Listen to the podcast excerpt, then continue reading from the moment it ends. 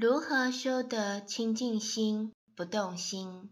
六祖坛经云：诸善知识，汝等个个静心听吾说法，欲成就种智，须达一向三昧、一行三昧。六于一切处而不住相，于彼相中不生真爱，亦无取舍，不利益成坏等事，安闲恬静，虚荣淡泊，此名一向三昧。诺于一切处行住坐卧，存一直心，不动道场，真诚净土，此名一行三昧。